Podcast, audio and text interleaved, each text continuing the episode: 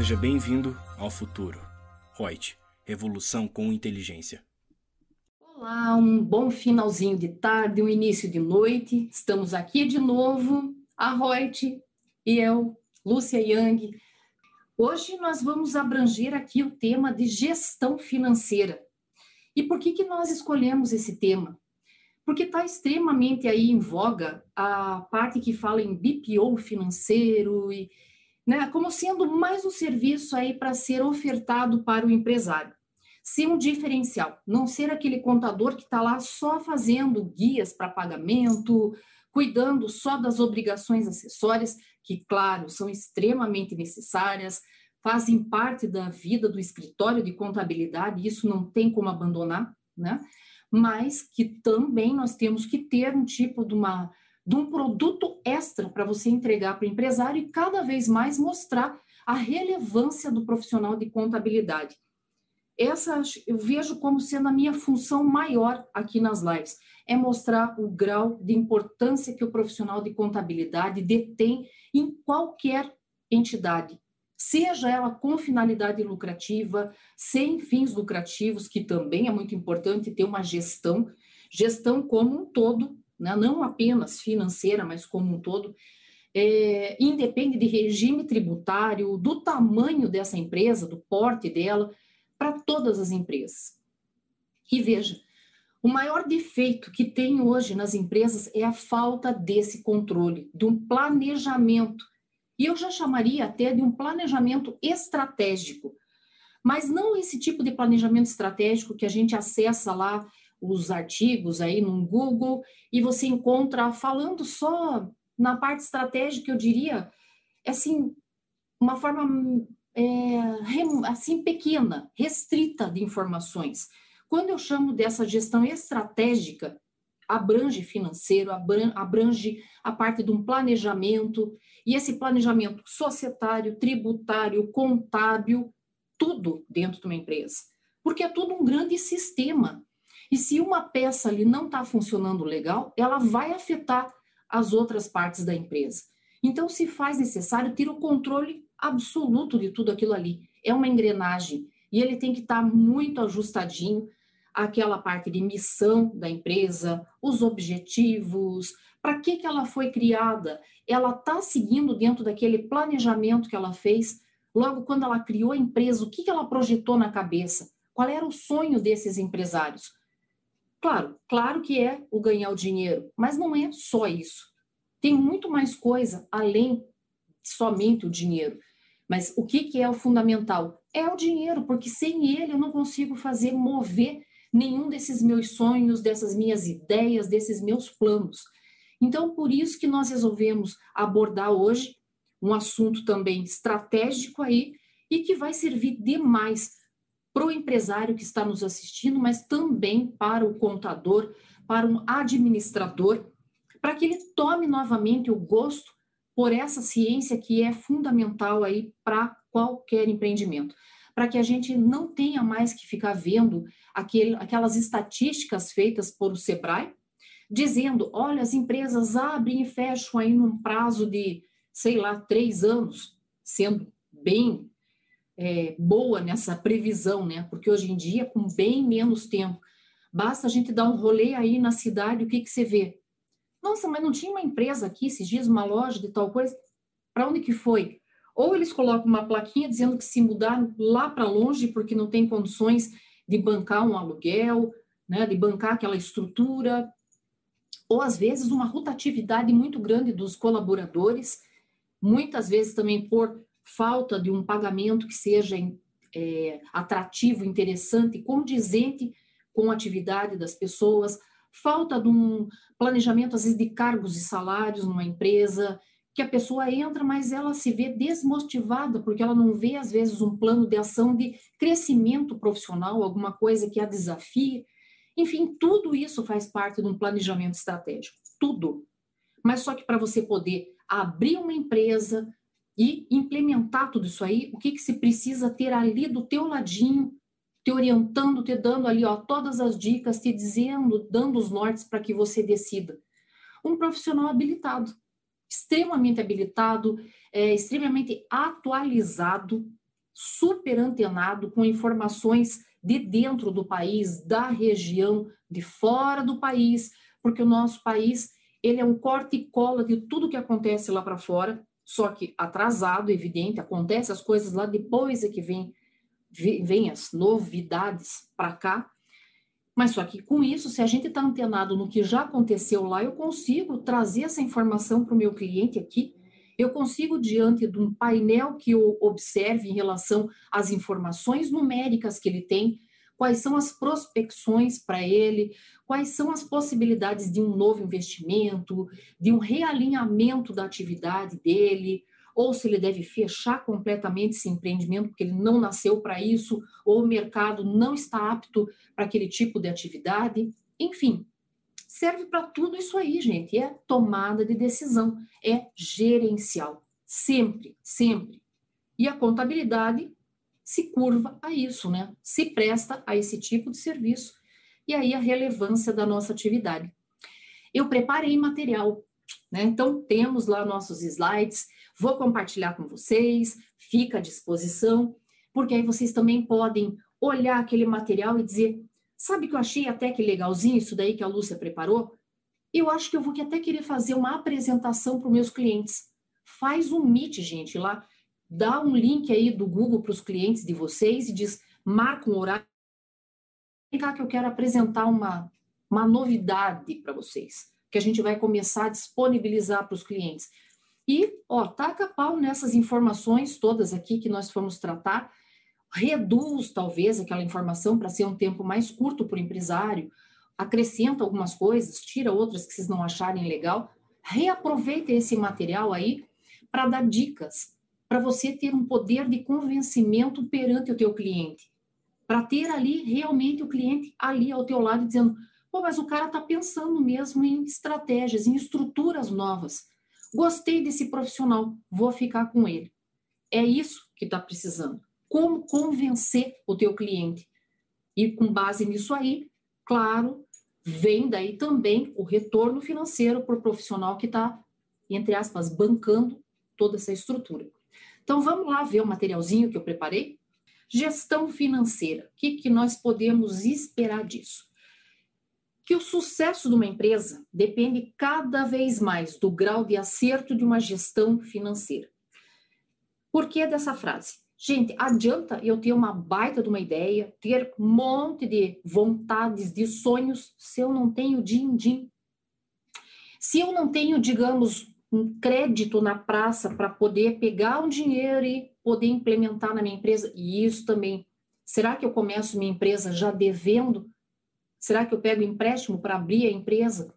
Tudo bem, não tenho dinheiro, não consegui fazer um pé de meia para abrir a minha empresa, mas vou precisar de dinheiro. Eu pego no banco, eu pego com um parente, enfim, vendo um carro, o que, que eu faço?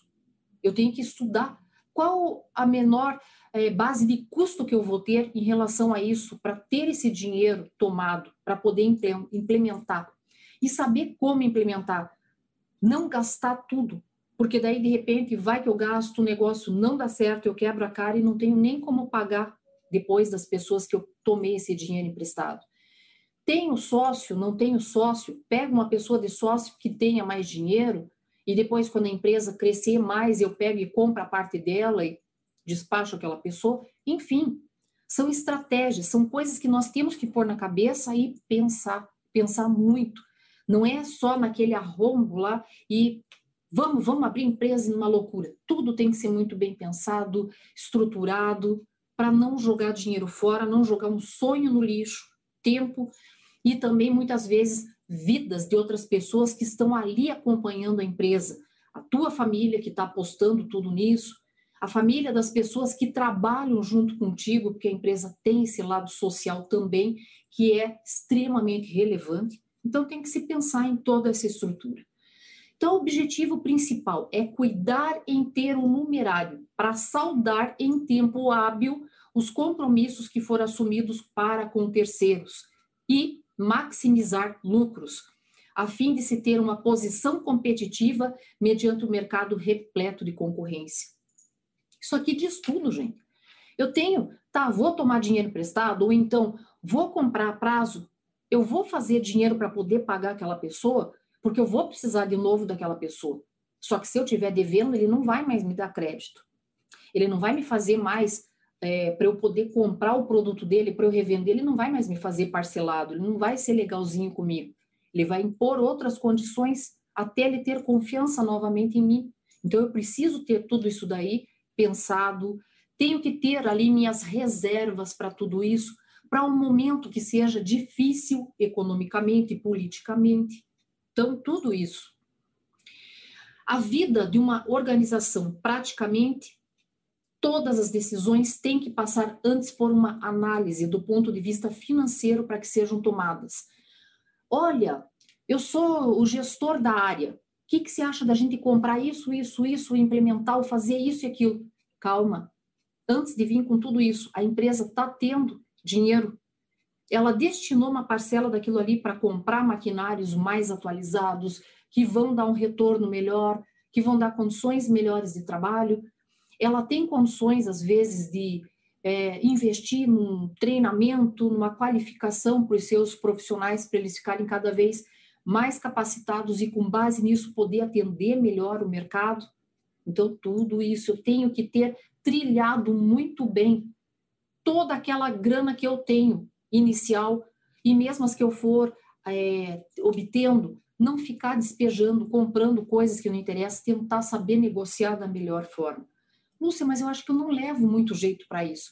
Então, você vai ter que se assessorar de pessoas que são capacitadas, que vão te dar essa visão, esse norte para você simplesmente trilhar aquilo ali e obter o êxito. E se tudo aquilo que você trilhou, que você planejou, se você verifica que algum fator externo ou interno interrompeu, afetou aquele teu planejamento, dá uma parada, reestrutura tudo aquilo ali, refaz esse planejamento, vai acompanhando ele ao longo do tempo para ver se você vai atingir a meta. Não espera ficar dando murro lá em ponta de faca esperando que dali vá sair alguma coisa muito milagrosa. Tá? Nós estamos no momento que é de uma recessão. Então, tudo tem que ser muito bem pensadinho. Pensar duas, três, quatro vezes antes de tomar uma determinada atitude. O que, que a gente vê acontecer, e eu até coloquei ali como título, não pode acontecer. E é o que mais a gente vê. Gestão intuitiva. Ou seja, você não ter uma. agir por feeling. Ah, eu acho que é assim, eu sempre fiz assim, sempre deu certo. Tá, sorte tua, que benção. Só que as coisas estão mudando. Hoje é tudo muito mais profissional. Por que, que as empresas abrem e fecham? Porque não tem, às vezes, uma visão do negócio. Não adianta se fazer um cursinho lá de ai, como é que eu monto uma vitrine, como é que isso, como é que eu faço marketing digital, papapá. Isso é importante? Evidente que é, faz parte de toda essa estrutura, esse planejamento estratégico mas ele vai muito além disso.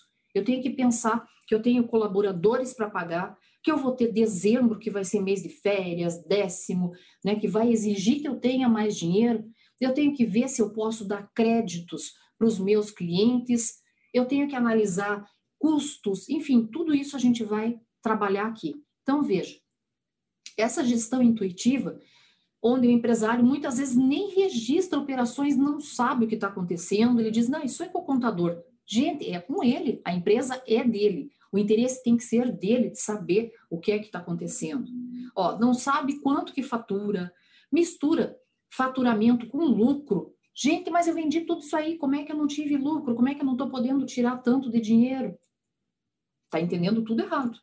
Né? Então, ele não teve um profissional de contabilidade bom que sentasse junto com ele, que explicasse essas diferenças terminológicas.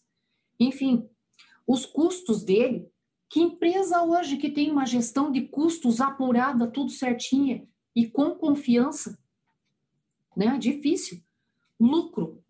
A busca pelo lucro, qual é a margem que eu tenho de contribuição de cada um desses produtos, o que, que vale a pena continuar produzindo, o que, que vale a pena eu abortar de linha de produção, que aquilo ali, olha, está demorando muito para produzir, tem muita gente naquela linha de montagem, está gastando muito matéria-prima, né, muita, muito custo em cima daquilo ali para pouco retorno. Eu tenho que observar tudo isso. Eu tenho que ver ali, não possui dados em relação ao cliente. Puxa, isso é fundamental, eu tenho que saber. Esse meu cliente, eu vou dar crédito para ele, mas ele, como que é o perfil desse cara? Ele paga tudo certinho, ele não paga? Ele tem, digamos, uma fidelização aqui com a minha empresa ou não? Né? Tem que observar. É, compra e venda em forma de compra e vende e forma preço, sempre de forma aleatória. Oh, quanto é que meu concorrente está vendendo lá? Qual é o preço? Tanto? Ah, então vamos fazer por tanto. Ah, ele está parcelando em tantas vezes? Vamos parcelar em mais tantas. Gente, não é assim que você forma um preço de um produto. Isso é total desconhecimento. Isso não é profissionalismo. Normalmente empreendem as pessoas por necessidade, ou seja, para melhorar a renda da família, ou para assumir uma gestão de um ofício da família, ou às vezes porque ficou desempregado e o que está tendo de gente abrindo empresa aí e sem um norte nenhum e ainda pega o meio da vida e que a própria legislação não ajuda e diz, olha, oficialmente não precisa de uma contabilidade. Gente, se dentro de casa, uma dona de casa tem uma contabilidade, não a contabilidade que a gente conhece, mas ela tem a origem do dinheiro, né? E a, o, quer dizer, a origem desse dinheiro e as aplicações, onde é que ela vai aplicar aquilo ali, ela já sabe com aquele dinheiro que ela tem, o que, que ela tem a pagar. Ó, esse mês eu pago esse, não pago aquele, faço isso. Né? Aquele jogo de cintura. Então, isso, se até para casa a gente tem, como é que você não vai ter para uma empresa que você está abrindo? Né? Você não tem visão nenhuma do que está acontecendo. Está ali, a deriva. A deriva. O que, que ainda acontece e que não deveria acontecer? Empresários que possuem apenas controles básicos, fundamentais ali, de contas a pagar e a receber. E às vezes coisas ainda manuais, que não tem nem sistema. Existe, infelizmente, gente que anota em caderneta, botiquins e tudo, vendendo fiado e etc. Normalmente não geram relatório, nem tampouco um fluxo de caixa, ou pior, se tem esse relatório, não sabe interpretar, não tem um profissional da contabilidade, alguém que sente junto e que identifique ali quais são os pontos de risco da empresa, aonde que ela tem que melhorar, o que está excelente, que ela tem que dar continuidade naquele tipo de situação. Quer dizer, não tem controle nenhum então, utiliza os controles apenas para pagar as contas, saber a data de vencimento, se tem alguma conta ali a receber que está em aberto, que não foi cobrado, e vão evoluindo ali para um nível né, que é do controle mais próximo do ideal, mas que não é o ideal. Não pode ser uma coisa assim também tão solta. Eu tenho que ter um controle rígido de tudo. Se eu puder ainda ter uma visão diária de tudo que está acontecendo na minha empresa, esse seria o ideal. Infelizmente, não, muitas vezes é inviável, né? Mas que seria o ideal. Vamos ver aqui se temos algumas pessoas já estão entrando em contato conosco. Vamos ver. A Ana está aqui conosco. O Edivino, né? Que ele fala, ô oh, meu querido Edivino, de Foz do Iguaçu. O Leonardo Silva, e ele diz: Creio que uma boa gestão financeira engloba planejamento, orçamento, ferramentas financeiras, exemplo, fluxo, fluxo de caixa. Leonardo, perfeito. É isso que está tudo aqui que a gente vai tratar hoje. Então, veja lá. Isso que está acontecendo ainda é uma forma muito imatura de empreender. Né? A gente não está desenvolvido ainda, especialmente para isso. Então, o que, que, tem que temos que idealizar pretender, no mínimo, olha, veja que eu até grifei aquilo ali, no mínimo, quatro controles que são fundamentais, relevantes para uma. São das contas a pagar, das contas a receber, uma conciliação bancária e caixa, e a gente vai falar da mistura entre patrimônio da empresa com o do sócio, já vamos falar, e fluxo de caixa, aqui como bem foi tratado pelo Leonardo Silva, Olá, de Minas Gerais, o Jeremias, o Claudiano Lima também está aqui. Gente, sejam super bem-vindos. Então, ali, quais que seriam as atribuições necessárias que tem que ter uma empresa para ter esse controle melhor? Primeiro, fazer uma análise e ter um planejamento financeiro. E não só ter o planejamento, utilizar esse planejamento. Então, são os demonstrativos contábeis, principalmente balanço patrimonial, a demonstração do resultado do exercício fundamentais, porque ali eu consigo verificar o que, como é que está a situação da minha empresa, da onde que eu estou tendo custo, da onde que eu estou tendo despesa. Ah, minha despesa é financeira? Ah, ela é administrativa? Ah, ela é de cunho comercial? Da onde que estão vindo os recursos para minha empresa? É da minha atividade operacional ou são receitas eventuais não operacionais? Porque senão eu posso acreditar, opa, tá dando para pagar as contas, tá? Mas de onde que está vindo o dinheiro? É lá das minhas vendas? É da minha prestação de serviço? Ou foi um determinado mês que você teve uma retirada, digamos, de uma aplicação financeira que entrou de dinheiro? Ou foi uma venda do imobilizado que você teve que isso afetou o teu resultado positivamente? Porque teve um ganho. Então eu tenho que saber da onde que está vindo esse dinheiro. Está valendo a pena continuar a empreender ou não? Então esses demonstrativos são fundamentais, são importantes para gerar informações para fins de elaboração da análise, do planejamento e desde que essa contabilidade, esses demonstrativos sejam confiáveis, tenham informações idôneas, atualizadas em tempo real para tomar decisão. Senão, eu vou ter é, informações ali que não condizem com essa realidade e eu vou tomar decisões em base que não é, é crível, que não, não vai me adiantar em nada e que vai me distorcer o resultado efetivo da empresa. Um segundo item a ser analisado seria a administração da estrutura de ativo da empresa. Isso tudo para fins de decisão de investimento. E olha, fluxo de caixa, que analisa lá a minha atividade operacional, a de financiamento e a de investimento, ou peça contábil excelente, para a gente ter essa noção, essa visão. Então, essa composição, ela refere-se ao montante de quais são os recursos que são aplicados em ativos circulantes e nos ativos chamados de fixos. Não é eu ver uma máquina nova, já vou sair comprar o estoque, ficar comprando, comprando. Eu tenho que saber comprar, esse estoque em quantidade, saber negociar o pagamento desse estoque. Tem uma frase que eu coloquei aqui nos nossos slides que estoque parado não significa que eu estou indo bem. É um dinheiro que está lá encalhado, gente. E que muitas vezes eu vou ter que vender até abaixo do preço de custo para poder me desfazer daquilo ali. Quer dizer, investir completamente errado.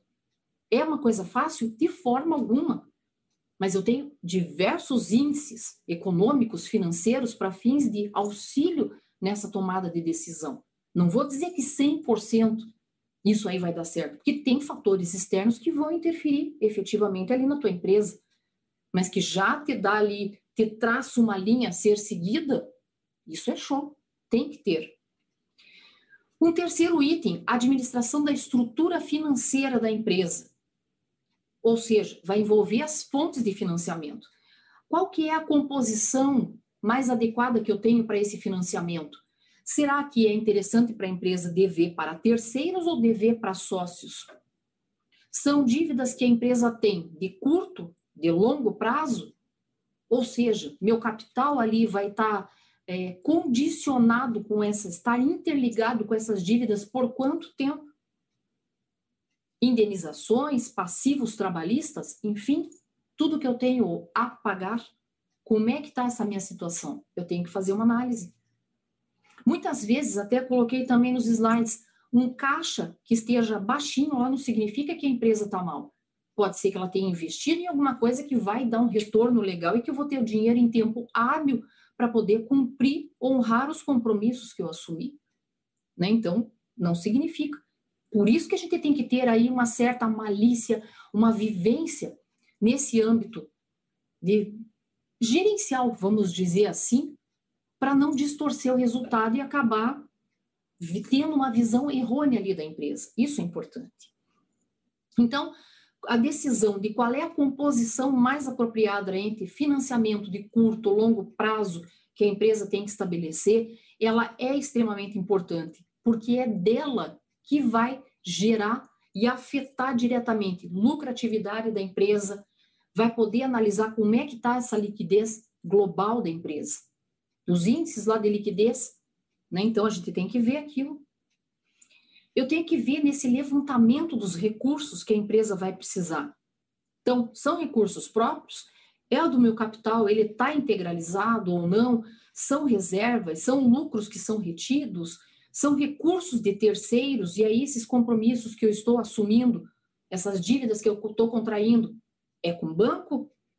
É com sei lá, com uma financeira, é com um amigo, com quem que eu estou fazendo isso? É com uma outra empresa que está me emprestando? Enfim, quais são as taxas de juros que estão aí no mercado e que são mais apropriadas? E será que vale a pena? Será que às vezes eu não tenho algum bem lá no meu imobilizado que eu possa vender aquilo ali e transformar em dinheiro para eu não ter que me endividar? Né? Recursos permanentes os recursos próprios ou também as dívidas a longo prazo que a empresa tem assumido, recursos temporários, os compromissos e as dívidas de curto prazo. Então, tudo isso tem que saber. A água está batendo, mas ela está aqui ou ela já passou? Ou ainda eu estou ali, estou podendo boiar, está legalzinho. Eu tenho fôlego ou não financeiro para a empresa? Como é que está a saúde financeira da minha empresa? E como que eu consigo enxergar a minha empresa daqui a alguns meses. Foi o que aconteceu, gente, com o negócio da pandemia. As empresas tinham liquidez, tinham caixa, tinham reservas suficientes? Não. Deu uma quebradeira de empresas aí, o pessoal ficou maluco, ficou todo. Porque estavam desestruturados. Ninguém pensava, ninguém pensava no amanhã. Todo mundo pensa no hoje, mas se não pensa no daqui a pouco. Ou numa crise econômica que possa bater e o pessoal aí, os consumidores, ficarem sem grana para poder adquirir, e aí, tudo bem, o mercado interno não está comprando porque não tem recurso, mas eu posso vender esse meu produto? Ele tem qualidade, eu tenho credibilidade, ele é aceito, eu tenho condições de entrar no mercado estrangeiro também? Enfim, são decisões. Como utilizar esses recursos financeiros? Então, operações cotidianas da empresa, nos seus vários setores, nas áreas ati de atividade desempenhada por ela, como compra de matéria-prima, aquisição de máquinas, equipamentos, pagamento de salários, né, e entre outros, os tributos que fazem um peso imenso dentro ali de todo o orçamento que a empresa tem, isso tudo tem que ser estruturado. Pô, será que vale a pena então eu pagar o tributo agora? Ou aguardo, vem um refis daqui a pouco e eu parcelo isso daí a perder de vista? Pelo menos eu não me descapitalizo agora, de imediato. Só que também eu não posso precisar de uma certidão negativa, porque aí eu não tenho, né? Porque eu estou devendo. Mas será que eu também vou ganhar dinheiro lá na frente, que daí eu vou poder pagar tudo isso daqui? Ou fecho a empresa lá na frente e fico com essa dívida e vai para a dívida ativa e eternamente até meu nome como pessoa física vai ficar sujo em relação a isso? Quantas e quantas pessoas que eu escuto aí quando converso com alunos, enfim, o pessoal nos cursos, Prof, eu tô com um grande problema, porque eu fui casada, meu marido abriu uma empresa, se ferrou, não conseguiu fechar, tá cheio de dívida, e como a gente era casado em regime de comunhão total de bens, dançou, né?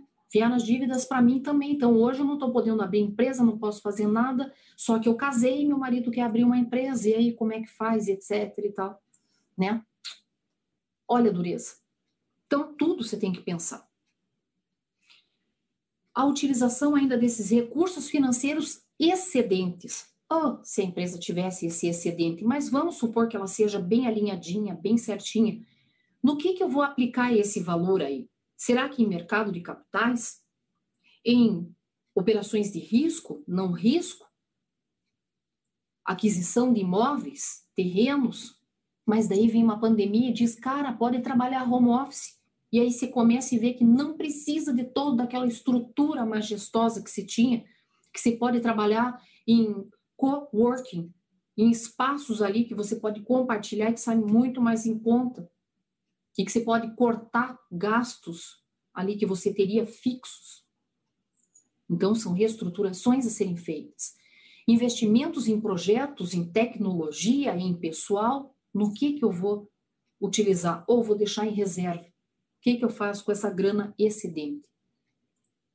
Importante, aquilo que eu tinha falado, dinheiro em caixa não é sinônimo de lucro, uma vez que as empresas vão ter todos os gastos, como salário, fornecedor e muitas outras, os tributos todos, né? Contas a pagar aí. E que ainda, por exemplo, declarações acessórias, alguma coisa assim, que se eu descumprir ou entregar em atraso, multa. Né? Você tem que estar atento a mil e uma situações. Então, assim como falta ou sobra de caixa, não significa também que a empresa está obtendo um lucro ou tendo prejuízo. Está sobrando, mas por quê? Porque o cara talvez não investiu em tal coisa que ele deveria ter investido. Poxa, ele perdeu o time para fazer a atualização, às vezes, dos maquinários dele. Tem um maquinário muito mais atualizado, que vai gastar menos energia, que vai produzir muito mais com menos gente operando. São permutas que você faz aí, né? Ainda, observar os movimentos de mercado que vão impactar na empresa efetivamente. Então, faz-se necessário também essa análise completa do cenário macro e microeconômico, porque isso afeta diretamente ali os cofres da empresa, tudo. Taxas de juro, a inflação, o dólar, o endividamento, como é que está consumo, análise de mercado. Né? Então, não adianta também eu ter informação e não saber usar ou usar no momento inapropriado aquilo ali. Ah, Lúcia, mas eu não sei usar. Novamente, eu te falo. Se engate lá junto com uma pessoa que entenda desse tipo de, de análises, de projeções, que tem essa vivência, que tem essa visão aí, para tocar o barco da empresa. Para ela ser próspera, para ela ter longevidade observar ainda em relação aos atendimentos às exigências legais e fiscais que, nossa, são várias. Então, mais do que mais do que atender meramente uma exigência legal ou fiscal, mas controles suficientes para poder acompanhar essas constantes alterações em sistemas, é, ter uma agilidade para poder ajustar essas operações em função dessas mudanças. Ou seja, tem que ter o jogo de cintura. Pô, tava. Tá, mas mudou o cenário, é outro, cara. Então, rapidinho, já vamos repensar o que, que a gente faz. Vamos lá, como diz, com aquele limão, fazer uma limonada e começar a vender aquilo ali no momento de calor. Então, tem que pensar. Outro fator que eu vejo assim como estruturante é transparência e atualidade das informações. Se eu não tenho dados contábeis financeiros, não tenho essa documentação em mãos para poder fazer um estudo, uma análise aprofundada, e que eles sejam confiáveis, do que me adianta? Do que adianta eu comprar um sisteminha lá que faz avaliação usando todos os índices e tudo seu? Não posso acreditar naquilo, porque é uma contabilidade ficta, porque eu tenho um caixa 2, porque eu não estou registrando tudo corretamente. Então, não vai me adiantar. E eu estou enganando quem? Estou né? fazendo isso só para ludibriar o fisco? Tá, mas e minha forma de gestão que eu não tenho da noção e que está aí ao vento, ao léu, tudo isso? Eu preciso. Então, ter a capacidade de prover as informações necessárias e para todos os níveis da organização, desde lá o topo da gerência, para todos que estão interessados naquela informação, para que tenham condições de poder cumprir corretamente o seu papel, possam efetivamente fazer o acompanhamento do desempenho, das perspectivas que foram gerados, que foram idealizados ali pela empresa. Se é possível ou não, será que dá para colocar em pauta já um determinado projeto? É o momento de eu lançar um novo produto? Tudo isso. Agora, eu elenquei aqui uns 10 ou 11 erros que acabam com as contas na empresa. Claro que existem ó, inúmeros mais, mas coloquei aqui para não ser assim tão cansativo. Primeiro, ignorar um planejamento. Você até ter um planejamento, mas ah, deixa lá como um papel morto em cima da empresa ou uma tela no computador, mas né, e não atualiza. Não se atualiza diante do novo cenário e não reestrutura. Então, ó, desconhecer qual é o caminho que o negócio irá seguir. Essa é a primeira falha que é cometida pelos empreendedores e gera aí os maiores gastos, muito maior do que aquilo que foi previsto. Quer dizer, o cara ainda está naquela de quando ele criou a empresa, e que ia ter tantas pessoas no mercado que iam se interessar pelo produto dele, só que ele não se atualizou, ele não não verificou o quanto de concorrentes que tem, que então, às vezes estão ofertando o mesmo que o dele, em preços melhores, condições melhores, ou dando agradinho, um plus junto com aquele produto, a forma no atendimento, que esse ele entra. O antes da venda, o, de, o durante a venda e o pós-venda, que é extremamente importante. Olha, raríssimas vezes, uma coisa que tinha que ser assim, uma constante para todo mundo que tem empresa, é ter o cuidado com o seu consumidor. É prestar o melhor serviço possível para você manter o cara ali, teu refém. Mas a gente não vê isso. Então, quando alguma criatura nessa vida presta um serviço decente, o que, que você até faz? Se fica abismado. Algumas vezes, o que, que eu já fiz? De comprar, por exemplo, uma pizza. Nossa, a pizza estava tão gostosa, estava do jeitinho que eu pedi, sabe? Nem a mais, nem a menos, tudo. E da forma que eu queria. Ou um sanduíche estava com a carne, que eu não como carne, né? Mas, né, quando vem alguma coisa de carne lá, que de vez em quando que precisa, no ponto que eu quero, eu chego a telefonar e dizer, olha, parabéns. Parabéns pela prestação de serviços que foi excelente. Ou então você comprar um negócio e dizer, olha, vai chegar daqui a 15 dias. E quando você menos espera, em menos tempo tá ali. E ainda vem um brindezinho, um negócio legal. Pô, isso é um diferencial de mercado. E para isso se espera não só para comércio, para prestação de serviços.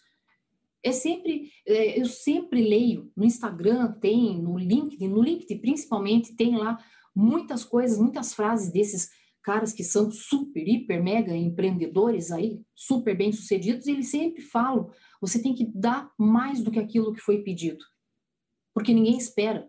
Todo mundo te pede uma coisa e já sabe que vai receber bem menos. Se você dá o que o cara espera e um pouco mais, cara, você é um diferencial. E com tudo isso, é o teu crescimento profissional também que conta em relação a isso. Então, isso aqui, essa parte de ignorar o planejamento ou uma atualização ou reestruturar cada vez que for necessário, é o tudo numa empresa.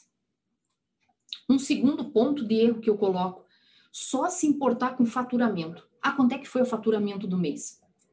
Gente, faturamento é uma coisa, lucro é outra. E ter dinheiro em caixa é outro ainda. Não se pode confundir essas terminologias. Então, tem que olhar em relação do faturamento com o valor visto em anos anteriores, é, comparativamente com o meu concorrente, quanto é que ele alcançou para eu saber se o problema está comigo, se é uma fase no mercado da economia que está passando e que gerou esse tipo de comportamento mais caidaço naquele momento, o que é que está acontecendo que afetou, que interferiu diretamente ali? Que nem agora, esse momento da pandemia. Para alguns tipos de empreendimento, alavancou. Coisas que estavam meio paradonas, ó, o pessoal está trabalhando como louco. E para outras, caiu completamente. Então, é reestruturação. Um terceiro ponto ali de erro que eu vejo comprometer o negócio com dívidas. O cara não analise sempre com aquela visão, né, de, ah, não, mas vai dar certo, vai dar certo. Claro, eu não estou dizendo que você tenha que ser pessimista, não é isso, longe disso. Mas você tem que ter o pé no chão, você tem que ver e com base nos teus números e análises de mercado, de futuro, de tudo ali, será que realmente a minha galinha vai botar os ovos lá que eu vou poder vender? Eu não estou contando lá com o ovo lá da galinha, que nem botou ainda, né? Então, ó, comprometer o negócio com dívidas, investimentos são necessários, mas é importante eu refletir se eles vão dar aquele retorno e quando que isso vai dar. Será que eu quero lançar uma coisa agora e quando é que eu espero esse retorno? É para já? O mercado está preparado para pagar aquilo ali agora? Ou será que esse produto eu tenho que lançar no momento em que o mercado esteja mais assim, jorrando dinheiro? esteja mais aberto a isso. Então, destinar grande parte da receita para dívidas acaba com a liquidez do negócio. Eu tenho que tentar renegociar. Tem como parcelar? Tem como né, empurrar um pouquinho isso e tal? É o jeitinho brasileiro. Nisso ele serve. O quarto erro que eu vejo, não ter um controle sobre o fluxo de caixa. Gente, isso é um pecado, né? É gastar mais do que recebe, é ter lá um, um cartão, use. Não é assim, né? Falta de capital de giro. E se me aparece um negócio agora, por exemplo, é, alguma baita distribuidora me faz, sei lá, um, uma promoção maravilhosa, olha, compre aqui, né, meu fornecedor, compre aqui que tá com, vou te dar 50% de desconto, então vou deixar você pagar, perder de vista. Cara, não vou poder comprar agora, porque, pô, tô sem dinheiro. Investi tudo naquilo, fiz isso, fiz aquilo. Faltou, matou, né?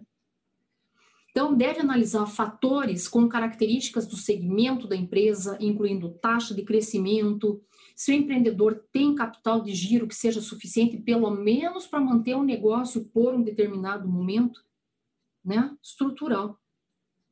Quinto errinho, desconsiderar custos de produção. Gente, fala custo pessoal. Hum? Toda empresa, independe do ramo, não é só a indústria que tem que ver custos. Todas, todos os segmentos, todos os portes, todos os regimes tributários. Tem custos fixos, tem custos variáveis. E o que, que eu tenho que fazer?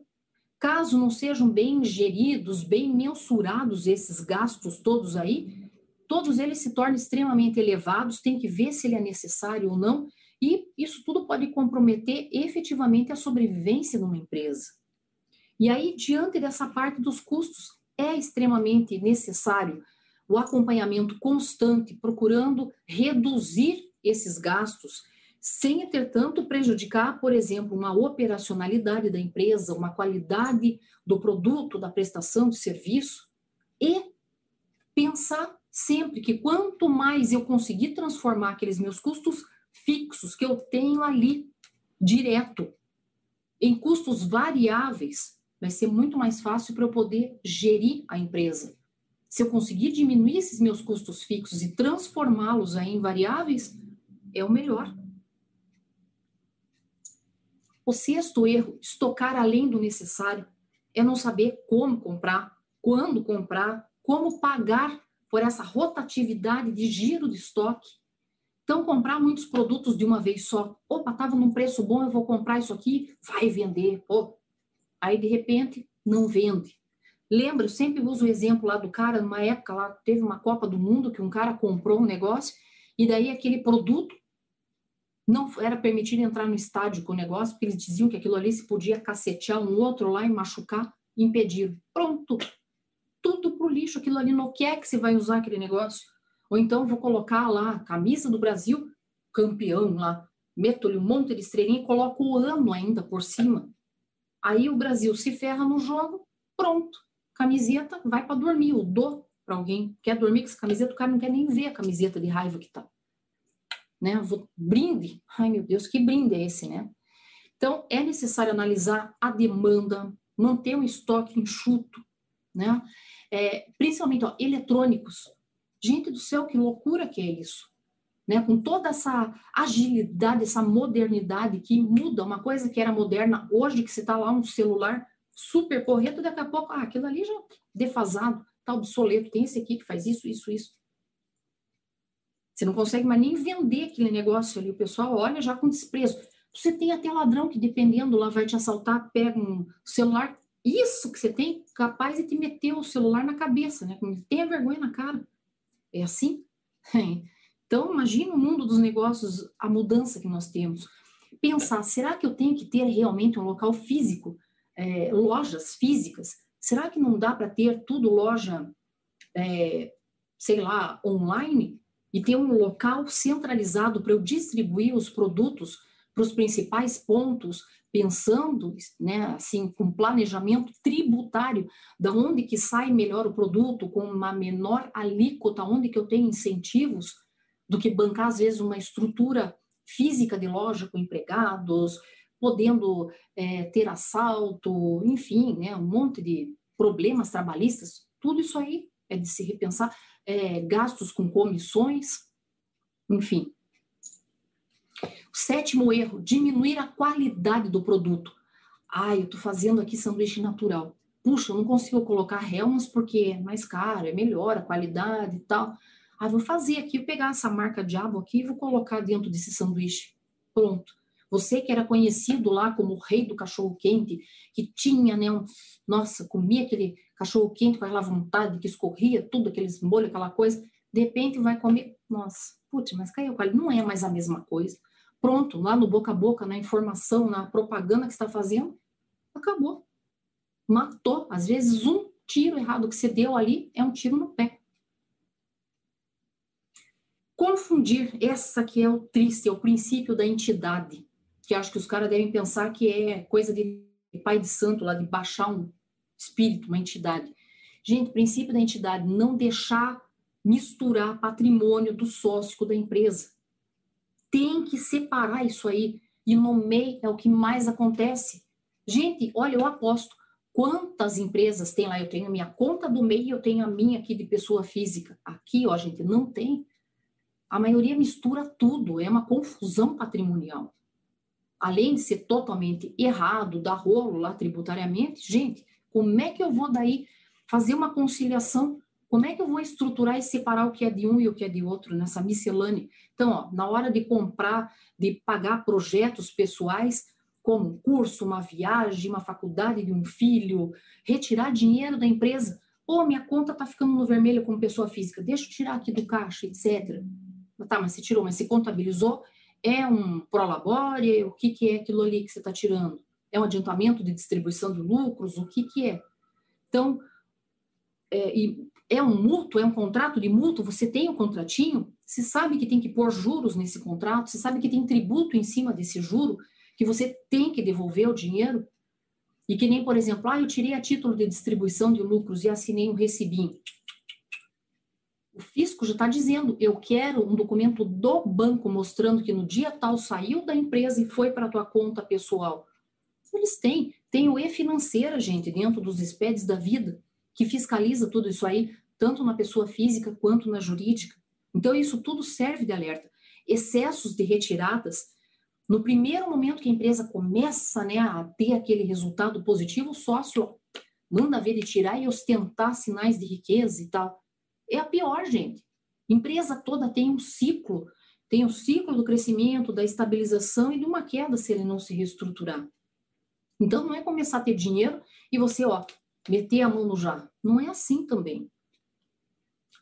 A, o nono erro, fazer liquidações com as contas da empresa.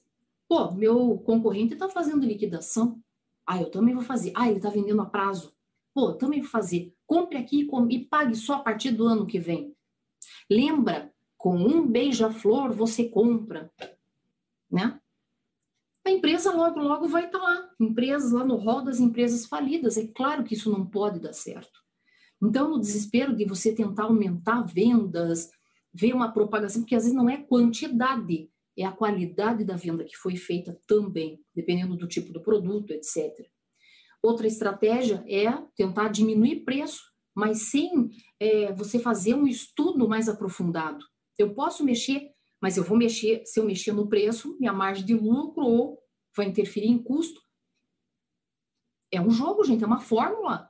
Eu não tenho como equilibrar aqui e mexendo só num lado, tirando, tirando e o negócio ainda ficar equilibrado. Não existe isso. A décima forma de erro contrair empréstimo quando ainda há outras alternativas. Então, recomenda-se ficar o mais longe possível de empréstimos e, se eles forem realmente uma última opção que a empresa tem, tentar renegociar taxas, condições, é, ampliar parcelamento, sei lá, verificar se você tem como dar algum bem em garantia, se é válido isso ou não, trocar, né? Em últimos casos, e de quem pegar essa esse empréstimo? Com quem que você está assumindo essa dívida? 11 erros. Não saber formar o preço do produto. Então, por desconhecimento completo, por nunca ter sido informado, nunca querer utilizar essa tática, ah, eu faltei na faculdade nessas aulas aí de custo, ah, de, da contabilidade gerencial não dava muita bola, pois então agora está fazendo falta. Olha lá, Quais são as técnicas adequadas que você tem ali para formar um preço, para você ter um percentual, é, não atribuir um, pre, um percentual aleatório em relação aos custos dos teus produtos? crendo que você está tendo um lucro que é o desejado, eu tenho que saber exatamente, eu tenho que me pautar em índices para isso. Eu tenho que analisar é, todos aqueles índices financeiros, índices econômicos, ver ponto de equilíbrio, ver margem de contribuição, enfim. Finanças e a economia. A economia afeta, como a gente disse, a macro e microeconomia afeta diretamente ali o poder aquisitivo, tanto da empresa de poder de compra de uma matéria-prima, enfim, dela continuar vigorando no mercado, como os próprios clientes dela, é um reflexo, isso aí é uma bola de neve. Então, numa atividade empresarial, é fundamental compreender esse ambiente econômico dentro daquela realidade que a gente está vivendo, para que, com base nisso e já ter umas previsões ali futuras, ter como reagir a essas mudanças de condições ou poder me antecipar a uma marolinha que venha, né, como uma bomba em cima da minha empresa. Por isso tem que estar antenado, estudando, participando, trocando ideias. E aí é que entra a governança empresarial, envolvendo uma tarefa de um monitoramento, de controle, de gerenciamento dessa empresa constantemente. Não dormir do ponto, é um principal propósito é impor mudanças numa estrutura interna organizacional e com isso tentar obter uma melhor performance financeira da empresa, não só financeira, mas de qualidade do serviço prestado, né, daquilo que você está entregando, o teu produto. E essa gestão financeira, ela é, invariavelmente ela vai envolver um diagnóstico preciso, um planejamento como um todo, um orçamento, como bem havia comentado, é, uma estruturação e reestruturação cada vez que for necessário, saber administrar o capital e negociação, jogo de cintura para equilibrar ali a empresa. Para isso, entra um planejamento estratégico. E esse, esse planejamento estratégico super abrangente, em que ele venha envolver ali fundamentalmente todos os aspectos que compõem uma empresa, independentemente de porte, de regime tributário, criando planos táticos, controles periódicos, fazendo projeções futuras para você não ser tomado de arrombo por uma situação e não saber como agir, ficar lá de boca aberta e agora. Não é e agora. Eu já tinha que ter pensado nisso antes. Então, será necessário ter um controle frequente, diário, se possível, né? ter esse controle de registros de contas a pagar, a receber, o controle do estoque, um controle bancário de contas segregadamente do que é da empresa, do que é do sócio. E necessário desde o início saber se há brechas aonde podem vir a prejudicar o cumprimento das metas que foram traçadas pela empresa lá no início. O que está atrapalhando? Aonde que são os focos aqui onde está se esvaindo todo o meu sonho? Como é que eu posso fechar essa, esse, esse erro aqui? Como é que eu posso diluir isso aqui? Tocar minha empresa a todo vapor diante de tudo aquilo que eu idealizei? Então, aquilo que eu falei para vocês, analisar margem de contribuição, ponto de equilíbrio, entre vários outros fatores da empresa. Investir principalmente, gente, como estamos na, na era da informação, investir em capacitação dos colaboradores, isso é estratégico demais.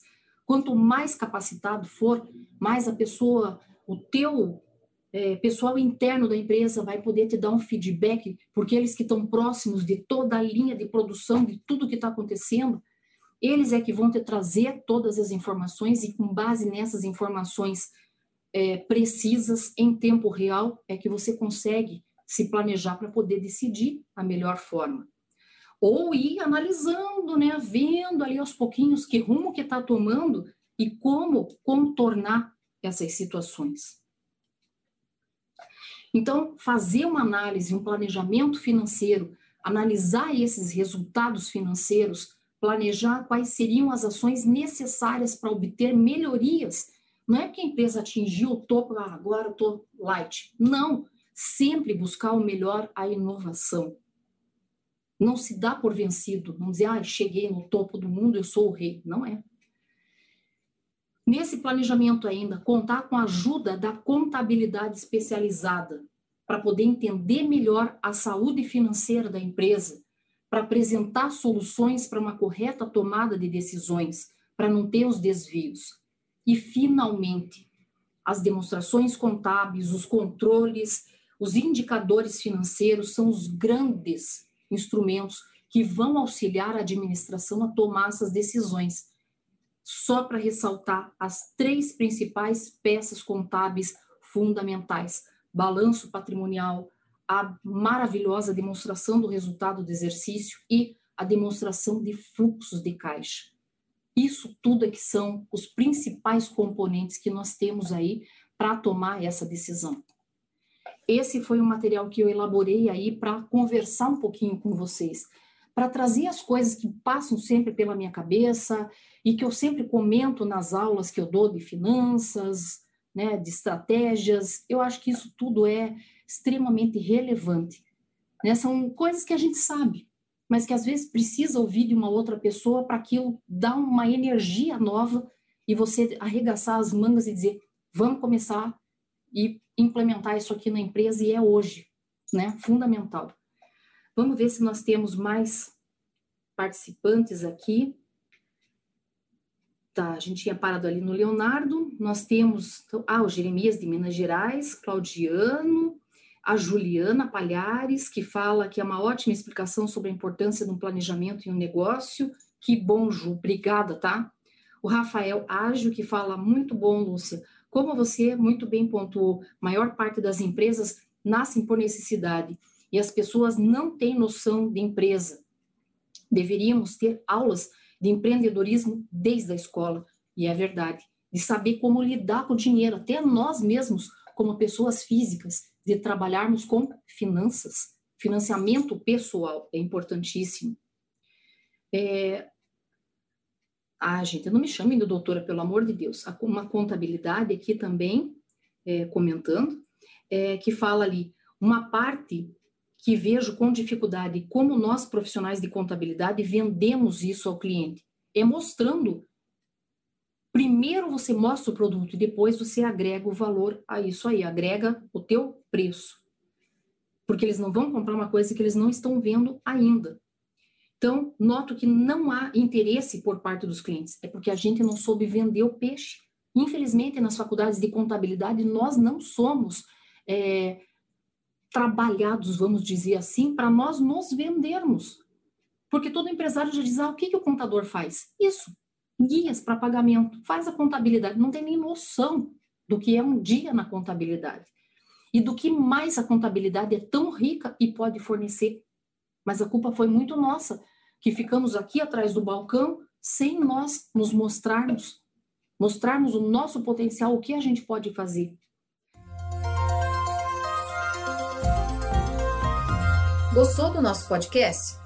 Acesse youtube.com/royt_aí e assista a versão em vídeo. Deixe seu like, compartilhe com seus amigos e se inscreva no nosso canal. E não se esqueça de ativar as notificações para acompanhar nossos conteúdos semanais. Aproveite! Até mais!